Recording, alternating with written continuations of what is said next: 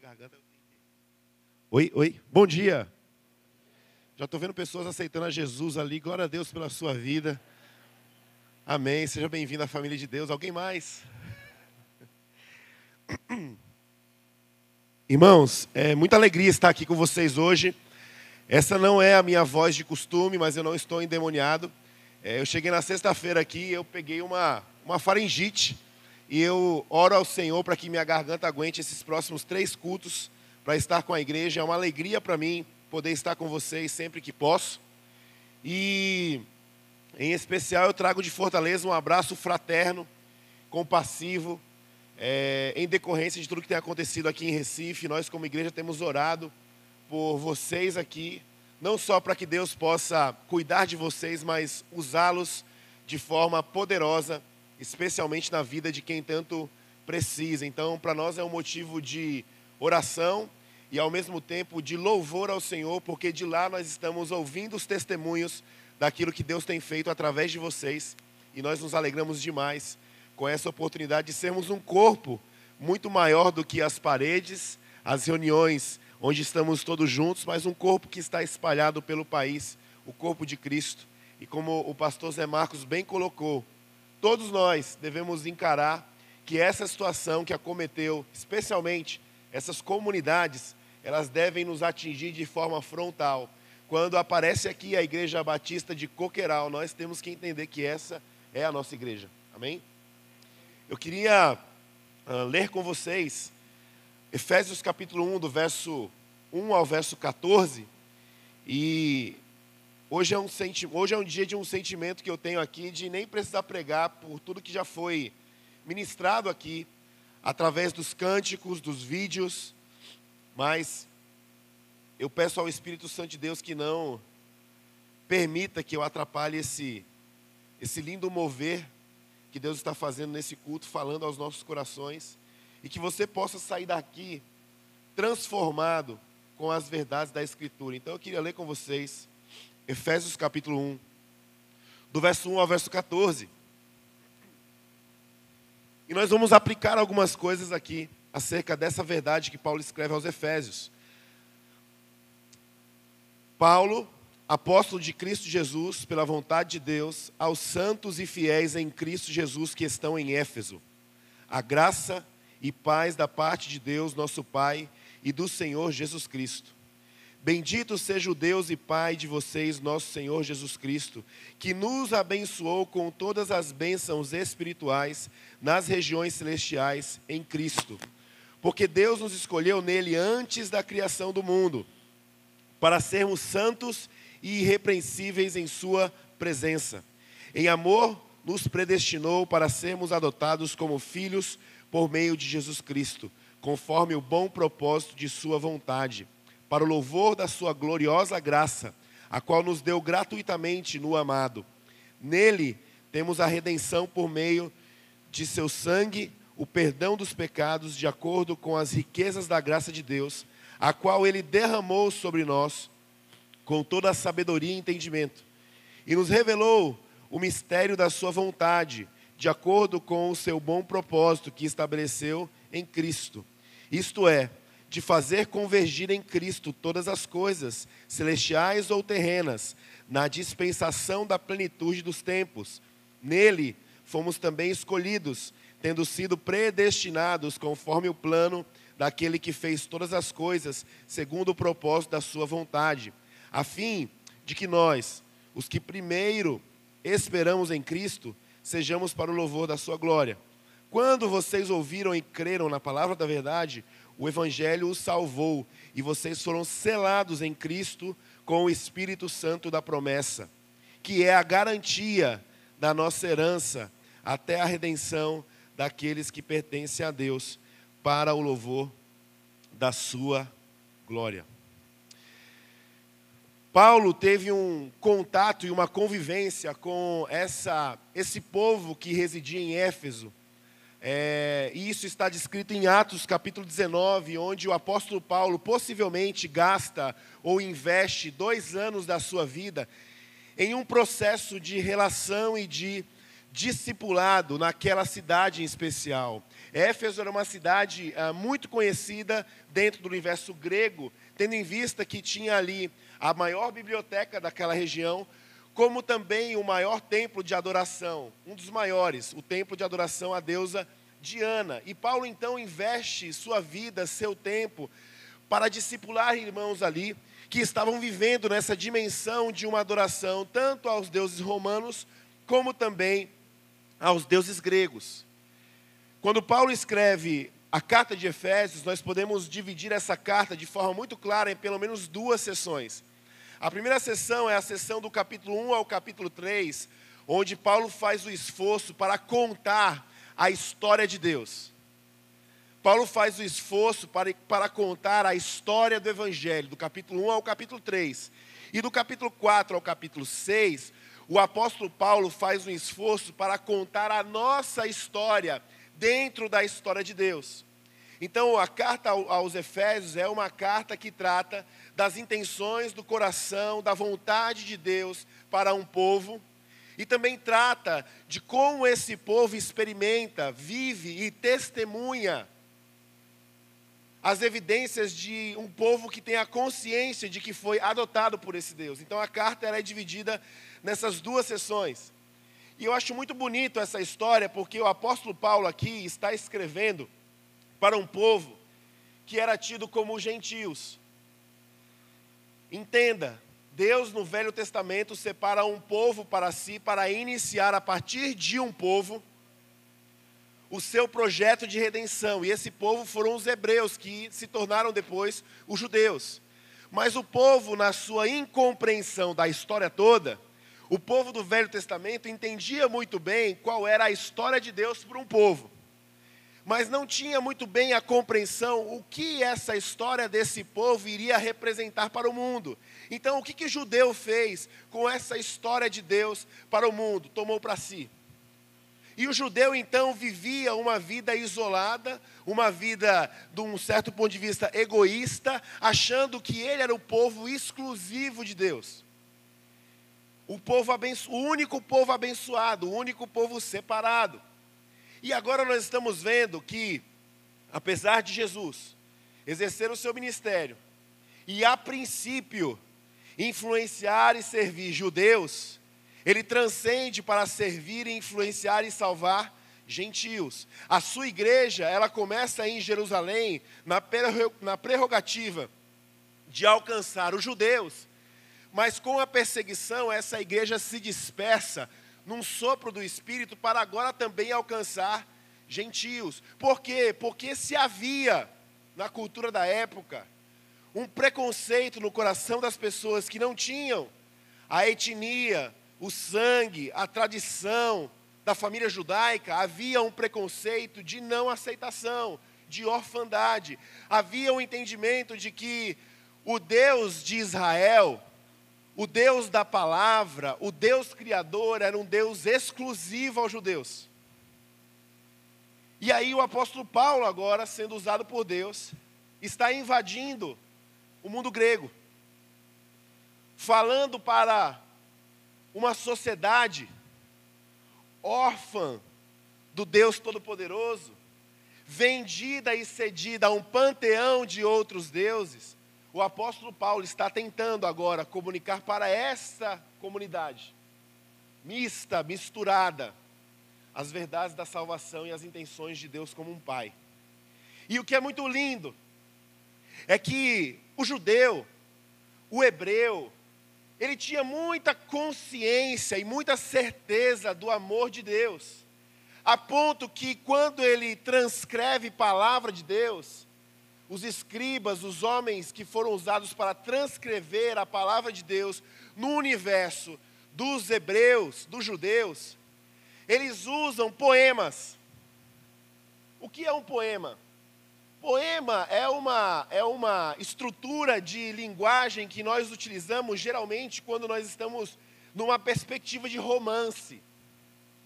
Então havia tanta intimidade do judeu para com o seu Deus que na sua, na, na sua compilação literária eles admitiam escritos como poemas. E aí você imagina o coração de um povo gentil que se sentia órfão, um povo que ah, adorava deuses de forma mística e sem uma certa ou mínima racionalidade ou lógica, olhando para os hebreus, para os judeus, tão certos da sua relação com Deus que era Pai, a ponto de escrever poemas acerca desse Deus, ou a ponto de redigir documentos para apresentar quem esse Deus era para o seu próprio povo, com cartas de amor, com poemas. E aí é bonito ver que o apóstolo Paulo, quando ele começa a escrever para os Efésios, e ele não está escrevendo em hebraico, ele está escrevendo em grego, mas ele usa uma estrutura literária de um poema na prerrogativa de que esse povo que era órfão, que se sentia preterido, que se sentia desprezado por um Deus pessoal, um Deus Pai, e que porventura poderia se sentir à espreita por um povo que tinha uma certeza de que era escolhido, agora o apóstolo Paulo está escrevendo numa mesma estrutura literária para dizer, a princípio, que o mesmo amor que Deus amou aquele povo hebreu que fora tirado do Egito, é o mesmo amor que Deus tem dispensado para os gentios. E isso é uma coisa poderosa da palavra de Deus, irmãos, sabe por quê? Porque ultimamente nós vivemos num mundo muito competitivo e a nossa espiritualidade se encontra ameaçada de morte, porque nós estamos sendo doutrinados por uma cultura comparativa. Hoje nós ficamos olhando para a vida dos outros e ficamos medindo a nossa espiritualidade e o amor que Deus tem por nós, se tem ou não tem. À medida do nosso sucesso, do nosso fracasso, à luz dos fracassos e sucessos das pessoas que estão ao nosso redor. E muitas vezes nós entramos nessa crise de amor e de orfandade. Nos sentimos abandonados de Deus, nos sentimos excluídos da família. E aí o apóstolo Paulo, quando entra nesse mundo grego, ele entra com essa prerrogativa de um entendimento que é o mesmo amor que foi dispensado para aquele povo, também é dispensado para conosco. Em nome de Jesus, entenda uma coisa: na família de Deus, Deus não está medindo o seu amor para com os seus filhos, Ele ama a todos da mesma forma. E o apóstolo Paulo inaugura a sua carta aos Efésios, trazendo essa dimensão. E essa dimensão, ela ganha corpo na forma como o apóstolo apresenta quem é esse Deus de Israel. E ele começa logo deixando muito explícito uma figura que era totalmente esquisita e estranha para um povo que vivia permeado pela influência da deusa Diana, uma deusa mãe. Ele apresenta um Deus de afeto. E apresenta esse Deus como um Deus pai. Deus é um pai para o povo. Deus não é só uma entidade que julga, Deus não é só uma entidade que provê, Deus não é só uma entidade que cobra adoração, Deus não é só um regulador de éticas e de leis, Deus, Ele é Pai. Se eu estou apresentando a vocês um Deus de amor, vocês precisam entender que esse Deus, acima de tudo, Ele é Pai. Naquela cultura, um Deus homem, um Deus pai, era um confronto à deusa Diana. Alguns estudiosos que estudam ah, o movimento da adoração de Maria no cenário ah, católico romano atribuem muito a influência da deusa Diana, a deusa dos Efésios, na prerrogativa de uma atual adoração a Maria. E se você procurar e você buscar uma estátua de Diana, você vai perceber que a Diana é uma deusa que está retratada numa estátua onde ela só tem saia. E a parte de cima é, não tem roupa e existem vários seios. Por quê? Porque na concepção dos gregos, Deus é mãe, no sentido de que Deus está presente somente para atender às minhas necessidades. E a deusa Diana é uma deusa que tem um, um seio para cada fome.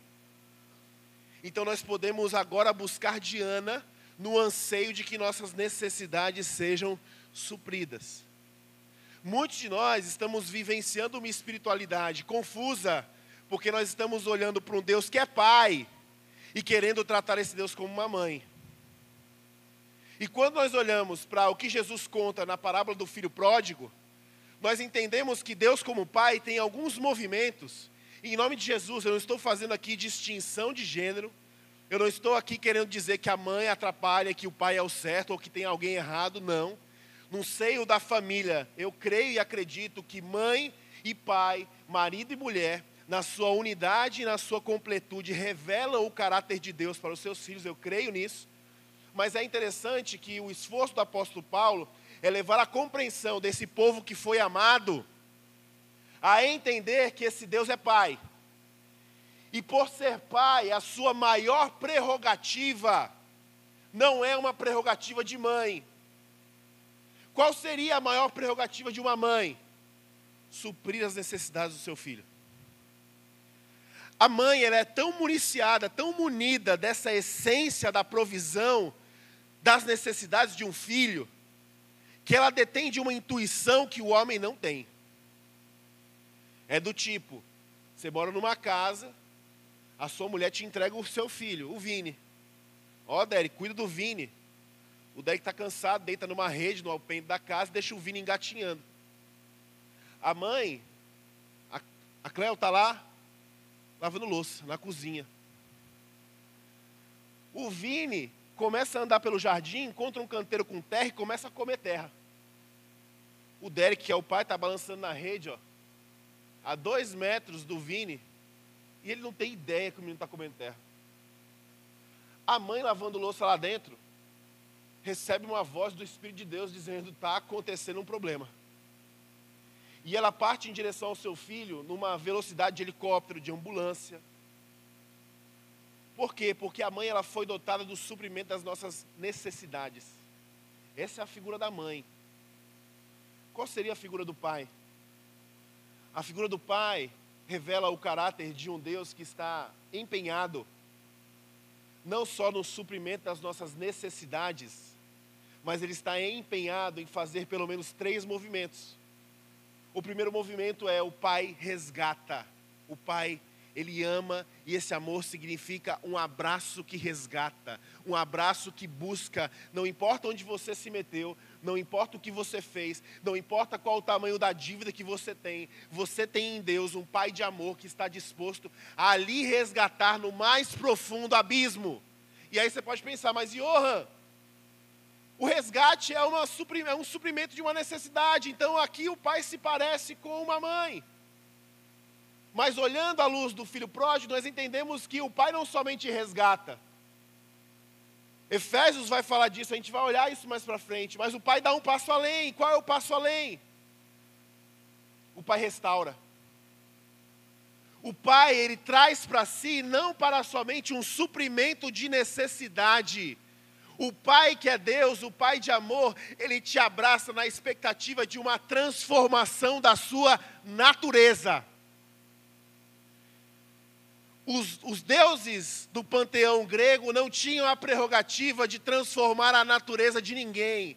Os deuses do panteão grego tinham a prerrogativa de abençoar as pessoas conforme essas pessoas o serviam.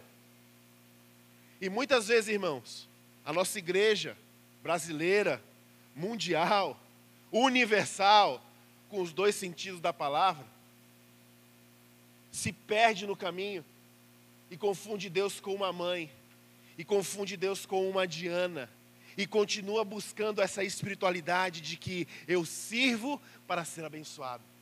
Eu faço para ter uma recompensa. E aqui nós estamos entendendo que Paulo está desconstruindo essa imagem. E está nos oportunizando uma nova imagem de Deus, como um Deus que é Pai. Ele não só supre as nossas necessidades, mas ele tem uma intenção de transformar a nossa natureza. A fim de quê? A fim de nos responsabilizar. É por isso que o texto aqui, o poema do Paulo, é um poema que está dizendo: Deus tem um afeto, Deus não lhe despreza. Cristo Jesus é o abraço que Deus está lhe dando ou dando em todo o povo. Cristo Jesus é a verdade de um Deus que morre de braços abertos numa cruz e Ele está dizendo para nós: está consumado, no sentido de que nós, através dele, temos um lugar na família de Deus. Jesus Cristo é esse abraço de Deus que abraça todo o povo com perdão e graça. Então, nós somos apresentados a esse Deus. E depois nós vamos percebendo que esse abraço, essa adoção na família de Deus, vai produzir em nós um senso de restauração, de transformação de natureza. E aí é por isso que o apóstolo Paulo diz o quê? Vocês foram adotados, acolhidos, receberam, pela graça de Deus, toda sorte e riqueza das bênçãos espirituais, a fim de, para que, para que vocês sejam santos e irrepreensíveis, e para que vocês sejam usados como instrumentos de glória e louvor ao nome do Pai. Então, presta atenção, irmãos, em nome de Jesus. Eu sei que minha garganta hoje não me ajuda, mas eu quero te levar a essa compreensão de que nós somos, nós estamos sendo levados a entender que nós temos um Pai que nos ama.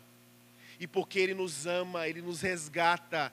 Aonde você estiver, como você está, isso não importa, porque a graça de Deus, aonde abundou o pecado, superabundou a graça.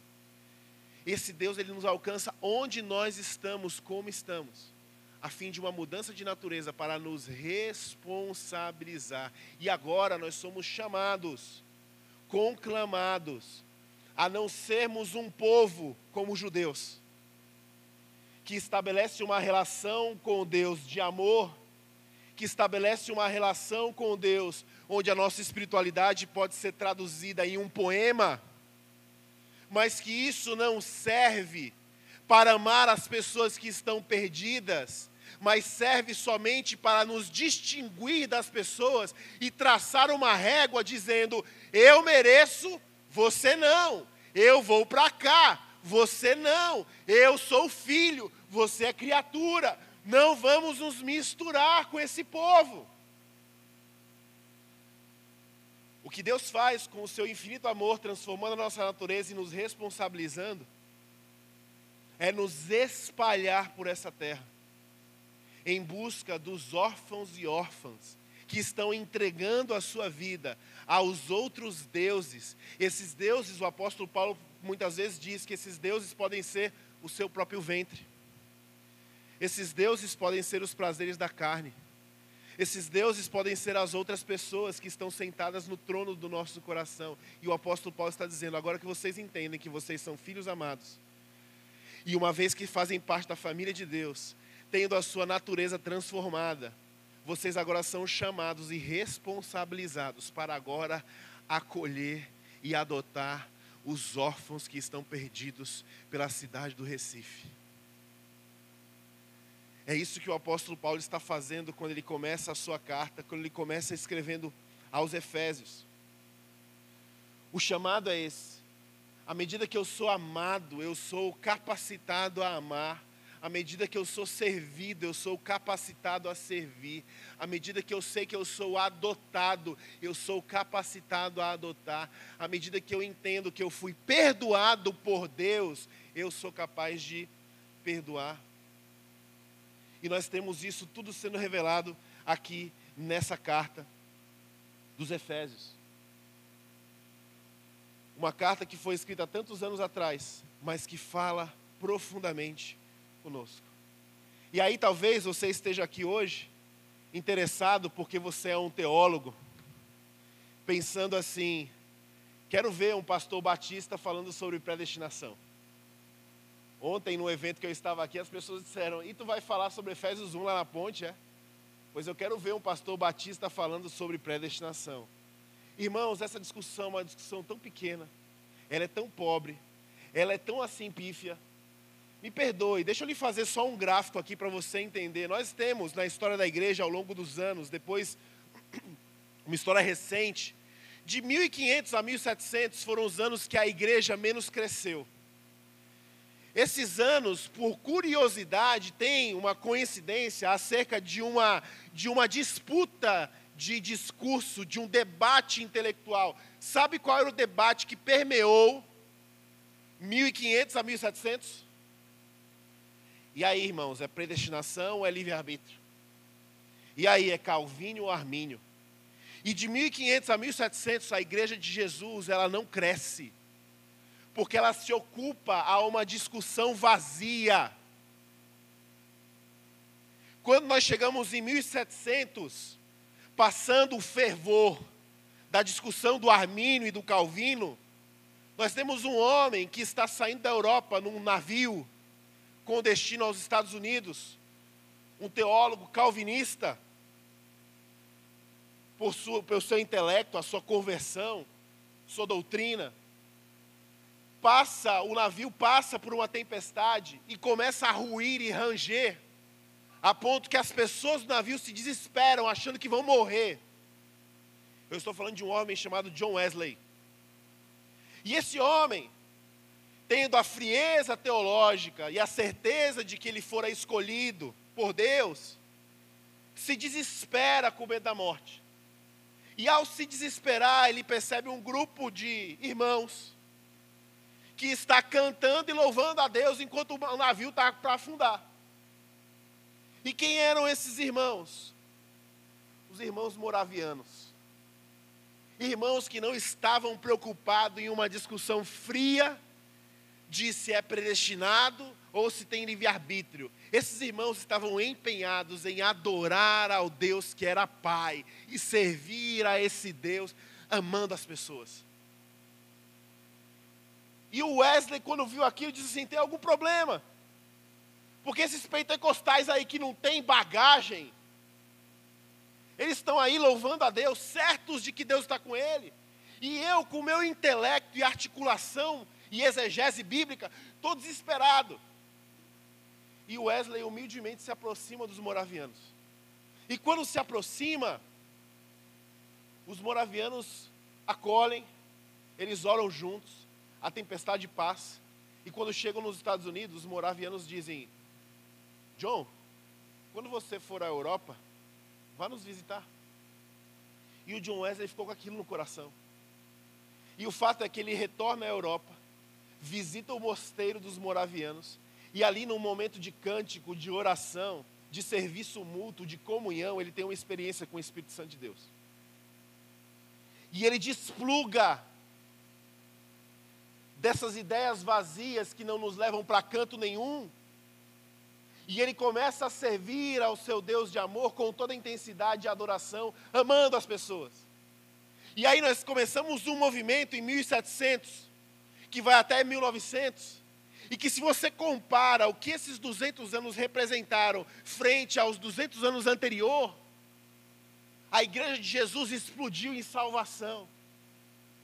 A igreja de Jesus foi conhecida pelas suas boas obras. Não porque as pessoas estavam naquela demência, naquela fome de uma comparação ou competição intelectual para ver quem consegue torcer mais os textos para formar a sua própria tese lógica do que salvação significa. Eles estavam empenhados em se relacionar com o Pai. Eles estavam certos de quem eles eram em Deus e porque eles foram restaurados, agora eles tinham que servir e amar as pessoas. E o movimento a partir de John Wesley explodiu. Hoje, quando as pessoas me perguntam, pastor, você é calvinista ou arminiano? Eu digo para as pessoas, eu sou os dois. Como assim, pastor? O senhor não pode ser os dois. O senhor tem que se decidir. Não, irmãos. Eu sou tão pecador que quando eu acordo às vezes de manhã, eu digo assim: pela minha vontade eu não vou conseguir, não. Pela minha vontade eu não vou amar essas pessoas, essas pessoas são muito difíceis. Pela minha vontade eu não vou compartilhar o que eu tenho com ninguém. Pela minha vontade eu vou viver só para mim mesmo. Eu vou ser feliz antes de mais nada. Extravasa. Aí nessa hora, meus amigos, eu preciso pensar: ixi, eu tenho que ser aqui arminiano, porque se eu pisar na bola a coisa está frita. E tem horas que eu acordo de manhã dizendo: Deus, eu quero tanto fazer a tua vontade. Deus, eu estou tão, eu tão empenhado. Deus, eu estou me entregando tanto. Mas eu me acho indigno. Eu acho que eu não vou conseguir. Aí eu levanto do pé da cama com o pé, com o pé do predestinado, dizendo assim: Mas antes da fundação do mundo, o Senhor me escolheu. Irmãos, a questão não é se você é calvinista ou arminiano. A questão é que nós somos adotados por um Pai de amor, transformados na nossa natureza e nós somos convidados a abraçar a nossa responsabilidade. Então, em nome de Jesus, deixa eu te dizer uma coisa. O que, que te faz ser mais responsável? É você andar sob uma teologia que lhe diz: Deus lhe escolheu antes da fundação do mundo, pois abrace essa teologia e vai ser Jesus na vida de quem precisa. E se você precisa da teologia que diz, meu amigo, a escolha está na sua mão, se você pisar na bola está perdido, abrace essa teologia para que Cristo seja conhecido. Porque no fim, não é nenhuma coisa nem outra. No fim, é entender que o Deus que nos amou, Ele nos restaura e Ele está a fim de nos responsabilizar para que a Sua obra seja cumprida. Nós somos chamados para isso o maior evangelista do século foi um homem chamado Billy Graham. Billy Graham foi aquele que vivera depois dessa explosão do movimento de Wesley. Ele vive nesses 100 anos aí de 1900 para frente. E tem uma história muito bonita acerca do John Wesley, que a história conta que um grupo de estudantes de um seminário foram conhecer a casa de, de, de John Wesley, que virou um museu, um memorial da sua vida. E esse grupo estava com um professor andando na casa de John Wesley. Olha, aqui é onde John Wesley comia, aqui é a cozinha de John Wesley, aqui era a sala de John Wesley, aqui era o quarto do John Wesley. Inclusive aqui no quarto, as tábuas eram de madeira. Você pode ver há um pedaço da madeira que ela é descompensada, ela é gasta. Porque as pessoas dizem que ali John Wesley gastava horas e horas de oração todos os dias, de joelhos. E ali você vê as marcas dos joelhos de John Wesley. E o professor avança na sua visita com seus alunos no museu. E quando chega no final da visita, antes de entrar no ônibus, o professor olha, faz uma contagem e percebe que está faltando um aluno. E ele começa a voltar pelo museu buscando o aluno perdido. E ele encontra esse aluno aonde? No quarto de John Wesley. E esse aluno estava ajoelhado sobre as marcas dos joelhos de John Wesley. E esse aluno orava chorando, dizendo: Deus, faz de mim um John Wesley. Deus, faz de mim um John Wesley. Deus, faz de mim um John Wesley. E o professor bate no ombro do aluno, dizendo: Billy Graham, nós temos que ir embora. Irmãos, nós gastamos muito tempo na tentativa de servir um Deus que é uma mãe, para que as nossas necessidades sejam supridas. E a palavra de Deus está nos chamando, através de Cristo Jesus, a entender que Deus é Pai. E nós somos chamados para nos responsabilizar. E a minha, o meu desejo, a minha oração para nós, nos tempos atuais, é essa oração que nós possamos nos ajoelhar sobre as marcas de Jesus dizendo: Deus, faz de mim um pequeno Cristo. Deus, faz de mim um pequeno Cristo. Deus, faz de mim um pequeno Cristo. Deus está tão empenhado com o fato de que Jesus precisa nascer em nós, que o apóstolo Paulo termina dizendo que nós somos selados pelo Espírito Santo. E que esse Espírito, ele foi dado como penhor, como garantia para que a obra do Deus Pai seja realizada em nós. Isso é muito forte, irmãos. Deus está penhorando o seu espírito. Deus nos selou. O que é selo? Selo é aquilo que dá autenticidade. Selo é aquilo que dá garantia. Selo é aquilo que dá segurança. Deus entrega o seu espírito como penhor para que Cristo venha ser formado em nós. Se você já recebeu a salvação, irmãos, você recebeu uma grande dádiva de Deus. Mas você também rece recebeu grandes poderes de Deus. E esses grandes poderes vão exigir de nós uma grande responsabilidade. E a roupa que nós estamos vestindo hoje, ou deveríamos vestir hoje, não é mais a nossa própria roupa. Não é mais a nossa própria vontade. Não são mais os nossos próprios desejos quando nós experimentamos a verdadeira salvação, nós somos imbuídos de uma nova natureza. Lembra de novo do filho pródigo? quando ele volta para casa, ele volta moribundo, ele volta como um animal, ele volta sujo, ele volta imundo. O que, que o pai faz? Resgata, acolhe em seus braços, olha para os seus servos e diz: ponham no meu filho a melhor roupa. Pergunta para você, dono de uma fazenda, onde está a melhor roupa do dono da fazenda? No guarda-roupa de quem? Difícil responder? Pensa num rei. Onde está a melhor roupa de um castelo? No guarda-roupa de quem? Quando o pai do filho pródigo olha para o seu filho e diz: Ponho no meu filho a melhor roupa, o que, que o pai está dizendo? Ponho no meu filho as minhas roupas. Ponho no meu filho as minhas vestes. Por quê? Porque o pai tem uma intenção, o pai tem uma vontade. Por que, que você foi selado com o Espírito Santo de Deus? Pensa um pouco sobre isso. Quando você, mulher, chega na sua casa e encontra a sua filha, de 5 anos de idade, com as suas roupas, com o seu sapato, e com aquele batom que você adora, igual as irmãs católicas adoram Maria, ela pegou o batom e passou na cara toda. Qual é a mensagem que a sua filha, mamãe, está dizendo para você com isso? Mamãe, eu quero ser igual a qual é a mensagem de um Deus que está olhando para nós dizendo assim: Eu quero que você vista as minhas roupas? A mensagem é que o anseio de Deus é que nós possamos sair por aí sendo confundidos com o próprio Pai. A mensagem de Deus é: Eu estou tão empenhado em transformar a sua natureza e eu vou colocar as minhas vestes sobre você, para que quando as pessoas lhe vejam, elas não lhe vejam mais. Elas pensem que estão me vendo e para isso que nós somos selados com o Espírito. Eu quero terminar dizendo que a nossa vida ela deve ser uma vida pautada em duas coisas que o texto está dizendo aqui em Efésios: santidade e uma vida irrepreensível.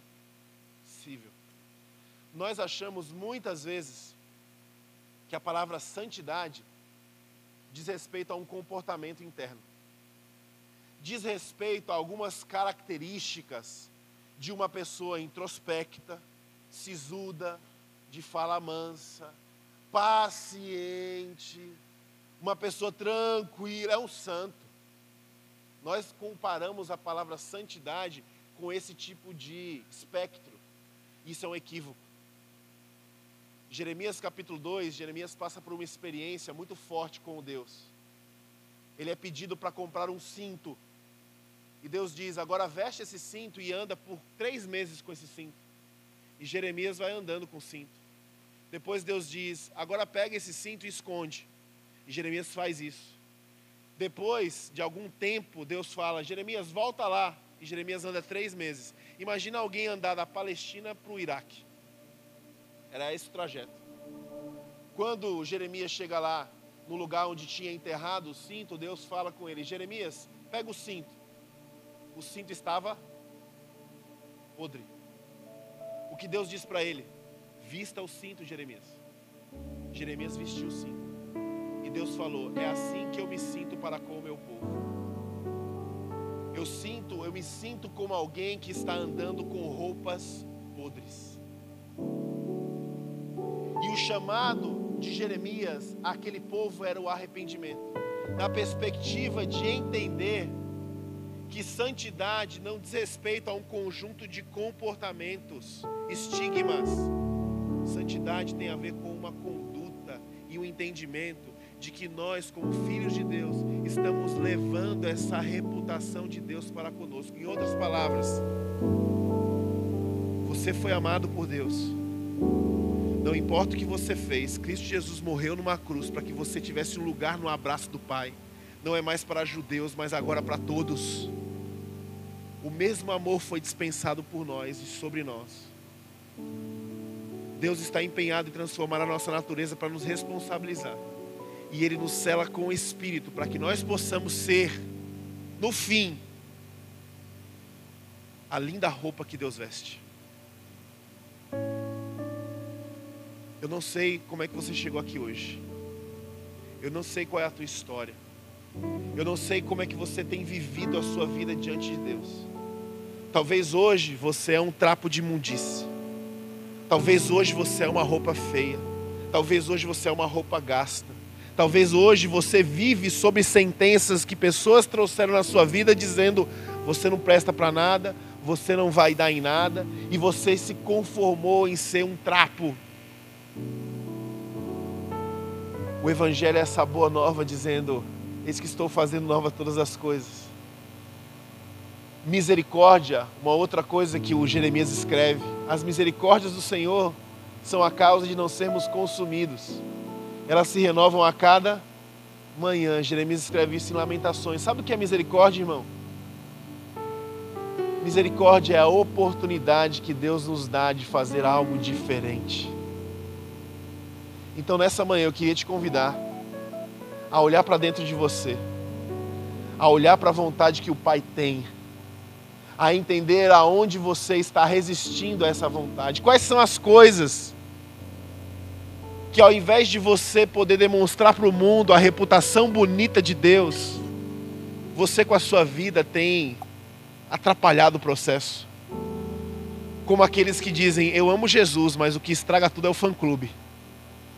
Será que você tem sido esse tipo de pessoa? Que confessa com a boca, mas o coração está longe? Que não entende o que salvação de fato significa e você está estagnado na sua fé? Você olha para um enchente tomando conta da cidade, pessoas estão perdendo suas coisas, suas vidas, a esperança. E você é capaz de dizer: ufa, não aconteceu nada comigo. Eu quero dizer de forma muito amorosa com você, meu irmão, se você tem esse tipo de pensamento, você é uma roupa podre. A reputação de Deus está sendo comprometida à medida que você anda por aí, à medida que você conhece as pessoas e se relaciona com elas. E essa palavra é uma palavra de esperança. Porque com alguém que está com uma roupa podre, Deus não olhou para nós e disse: sai daqui. Deus nos abraçou. Deus colocou em nós novas vestes. E em Cristo Jesus nós podemos dizer: Deus, eu quero, Senhor, viver para a tua honra e para a tua glória. Eu quero ser instrumento de louvor e honras ao teu nome. Será que nessa manhã nós precisamos nos despir do velho homem? Será que nessa manhã nós precisamos entender que a roupa está podre e o Espírito está dizendo: tira essa roupa, porque o Pai tem vestes novas para colocar sobre você? Será que nessa manhã é uma manhã de você retornar para a casa do Pai, entendendo que Ele vai te resgatar, te restaurar, porque Ele tem uma missão na sua vida? Feche os teus olhos, curva a sua cabeça. Vamos orar.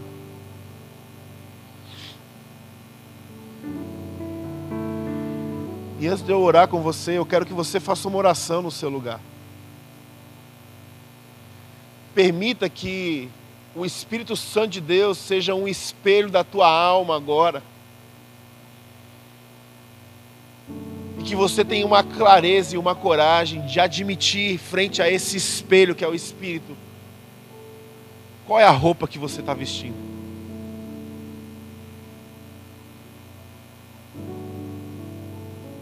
Qual a reputação que Deus tem ganhado a partir da sua vida?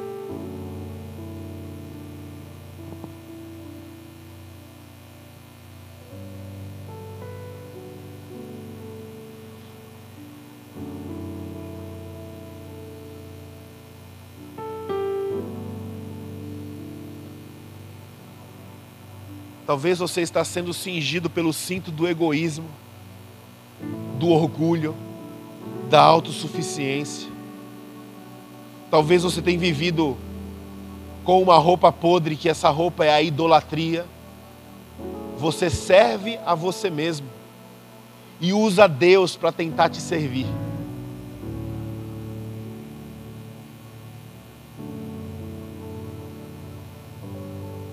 Talvez a roupa podre é a ganância, é a arrogância.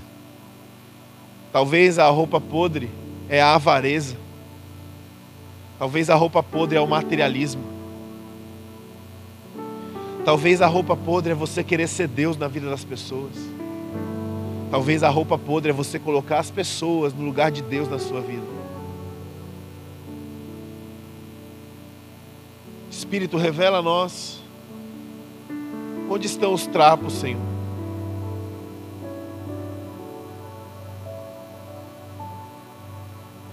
E na certeza desse abraço de Deus que nos acolhe, na certeza desse amor de Deus que está sobre nós, que não nos distingue, que nós possamos nos permitir sermos filhos adotados dessa família que nós possamos essa manhã entender que Cristo é o abraço de Deus que nos envolve dizendo: Eu amo você, você tem um lugar na família.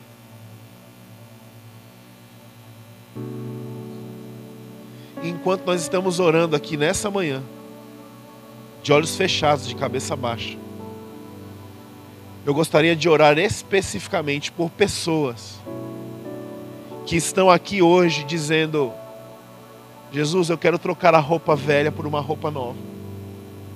Jesus, eu tenho estragado a minha vida pela forma como eu tenho vivido até aqui. Mas eu estou entendendo que essa manhã, como o sol irrompeu nesse céu, as misericórdias se renovaram e teu Espírito está testificando ao meu coração que eu sou filho de Deus e que essa misericórdia é o lugar da segunda chance.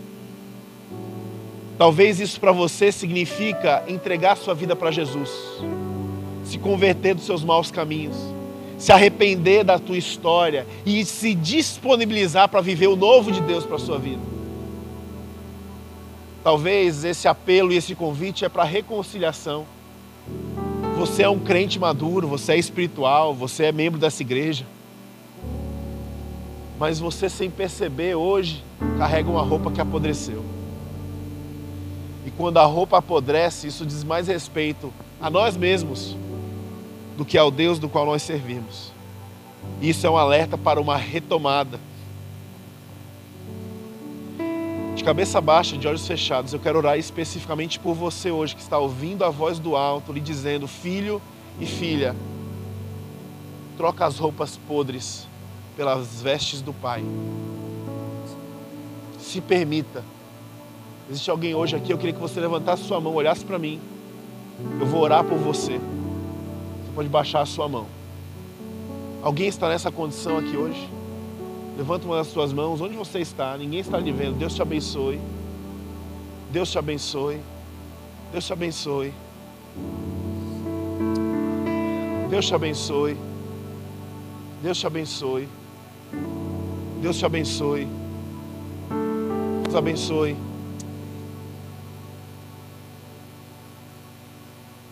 Espírito Santo de Deus, selo que está sobre nós, penhor e garantia de que a boa obra que Deus está começando, ou que começou, será completa.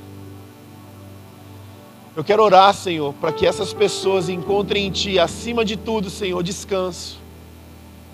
Acima de tudo, que o Teu amor possa repousar sobre eles como a paz que excede a todo entendimento, na certeza de que nossos pecados, nossos trapos de imundícia serão limpos, nós teremos, umas novas, nós teremos novas vestes do Senhor e que nós possamos entender que esse momento de entrega foi um convite que o Senhor fez a nós antes da criação do mundo. Esse dia estava marcado na sua agenda. E hoje não somente o céu celebra, mas a família de Deus se alegra. Porque nós sabemos que quando um pecador se arrepende, a festa no céu, mas também a festa na terra. Porque uma no nova roupa nos é dada. E Cristo será resplandecido. O Pai será glorificado. Porque hoje o Senhor está enviando instrumentos, filhos e filhas, renovados pelo teu espírito, para cumprir o teu chamado nas nossas casas, trabalhos, as pessoas que estão ao nosso redor, que cruzam conosco. Obrigado, Senhor, pela salvação que nos foi conferida pela graça. E que essa salvação, Senhor, seja traduzida na nossa vida como um entendimento de santidade Todo dia é dia de trocar a roupa velha pela roupa nova. Filipenses capítulo 2 nos diz: desenvolvam a salvação de vocês com temor e tremor. Ó Deus, que nós possamos ser como teus filhos e filhas, maduros, imbuídos da responsabilidade de representar esse abraço de Deus para esse mundo que sofre e é carente. Você pode ficar de pé no seu lugar? Nós queremos adorar ao Senhor juntos. Como extensão da nossa oração. Vamos cantar juntos.